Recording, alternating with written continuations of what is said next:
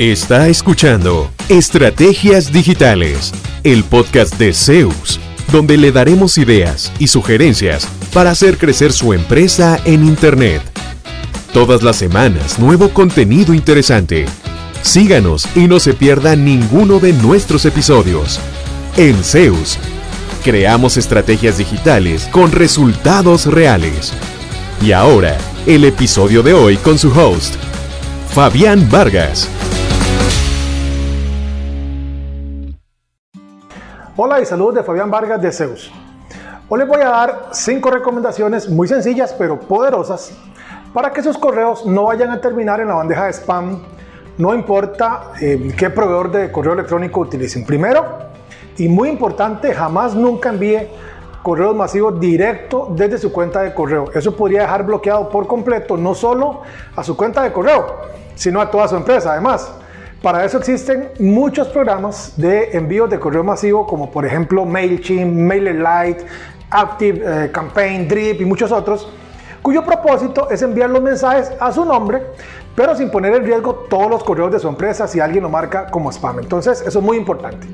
Segundo, evite la práctica de tomar correos de revistas, de comprar bases de datos o peor todavía, tomar contactos legítimos que le escribieron para algo y meterlos en una base de datos donde no le van a estar llegando solamente correos de ventas sin nada informativo ni de valor que eduque a ese suscriptor sobre sus productos o servicios. O sea, me escribieron para una cosa, yo les hago escribiendo con otra, ¿verdad?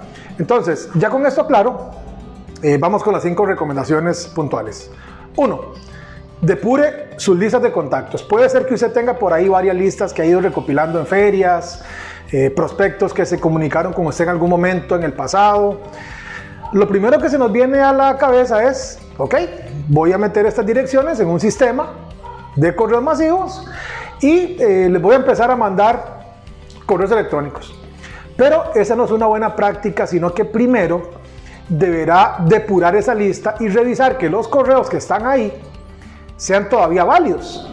Hay sistemas por ejemplo, proofy.io o emaillistvalidation.com, ahora les dejo los links en la descripción, que le dirán si la dirección es válida y si es seguro conservarla para enviar mensajes, para no simplemente enviar un montón de correos y que todos reboten, ¿verdad? Dos, segmente bien su lista.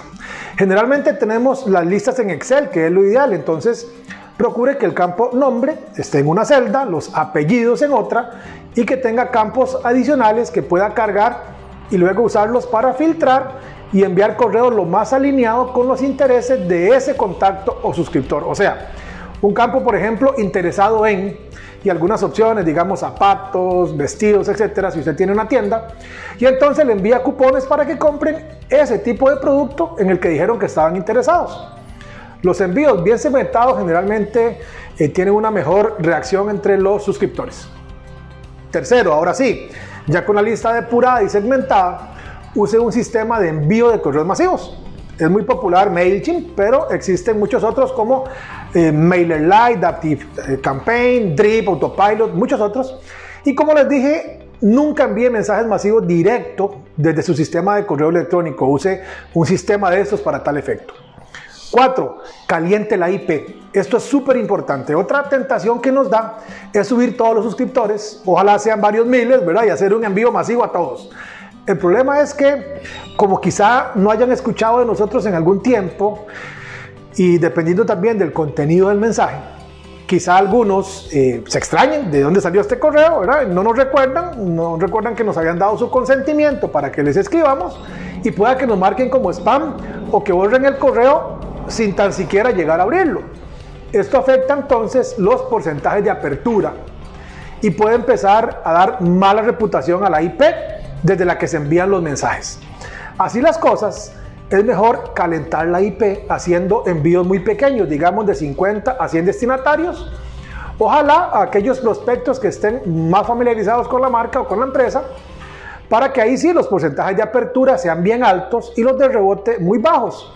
Entonces la IP empieza a tener una reputación adecuada y todos los mensajes van llegando directo al buzón de entrada. No se van a enviar a spam. 5. No envíe mensajes solamente con imágenes y sin texto. Esto es una gran bandera roja para los proveedores de correo y si identifican que la relación imagen-texto no está bien, o sea que hay mucha imagen y cero o poco texto, es posible que consideren que es un envío eh, promocional y lo podrían enviar entonces a spam, aunque sea un correo legítimo. Entonces, usa imágenes, está bien, pero combinadas con texto, que no sea solo un flyer y ya.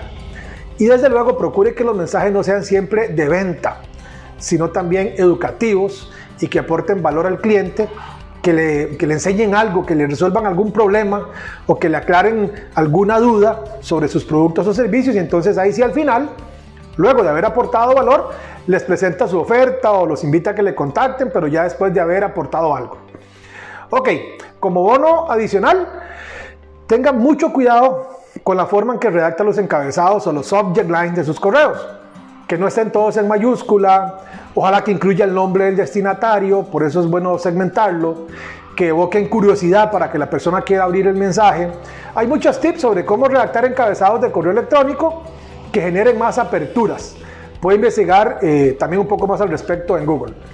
Y bueno, un bono más, un bono adicional. No envíe solamente un correo y ya.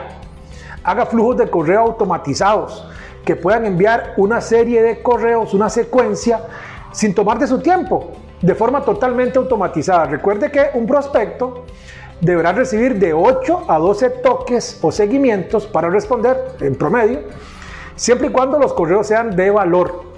Abajo les voy a dejar un link en la descripción a una nota con 7 ideas de flujos automáticos que pueden implementar en sus estrategias de email marketing. Ahora sí, ojalá estas prácticas le ayuden a que sus campañas de correo electrónico sean mucho más exitosas y le puedan aportar nuevos clientes a su empresa. Hay muchísima oportunidad en el correo electrónico. Lo que pasa es que enviar un correo aislado y no va a ser la magia, ¿verdad? Es una herramienta súper poderosa, pero es también mucho más que redactar cualquier correo y mandarlo para que esto efectivamente funcione. Hasta la próxima pura vida.